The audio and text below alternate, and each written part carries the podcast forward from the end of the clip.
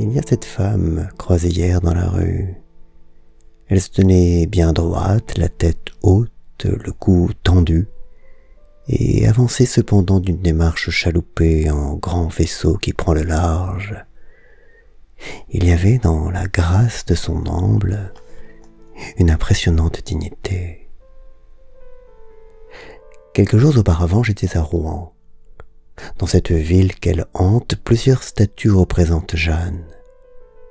J'aime celle de Georges Sopic, exposée dans la cathédrale, qui montre la jeune fille enchaînée, priante et méditant dans les flammes du bûcher. C'est une autre figure de la dignité. Je me souviens d'un groupe de Maasai croisés il y a longtemps en Tanzanie. Ils allaient sur le bord de la route, drapés de rouge et se tenant la main, tandis que filaient des quatre-quatre blancs et gris. La simplicité de leur attitude, cette simplicité dans un dénuement coloré, était une dignité. Il y a cette lettre, écrite depuis le camp de Westerbork par Etty Idilsum, où elle raconte le soin et le temps passés à maquiller et coiffer, quelques heures avant qu'elle ne parte dans un convoi vers le néant, une jeune fille est perdue. Ce baume déposé quand tout était perdu était une dignité. Au croisement de la rue de Tournon et de la rue de Vaugirard, face au Sénat à Paris, se tient tous les matins, pancarte au cou, un homme qui souhaite ainsi protester contre je ne sais quelle décision relative au compte à l'étranger. La persévérance de cette mise en scène un peu ridicule lui construit une sorte de dignité.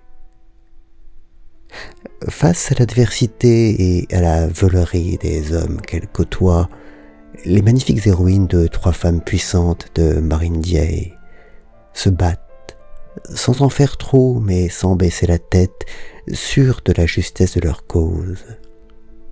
Elles incarnent la dignité. Cette tête qui n'est jamais baissée me fait penser à Blanquette, qui, elle, baisse au contraire la tête pour affronter le loup de ses petites cornes. Elle est digne, la chèvre de M. Seguin, qui décide de mener un combat qu'elle s'est perdu d'avance. La dignité est une de ces choses vraies et profondes dont la vérité se décèle à leurs palpitations, à leurs vibrations incessantes, à leurs retournements toujours possibles.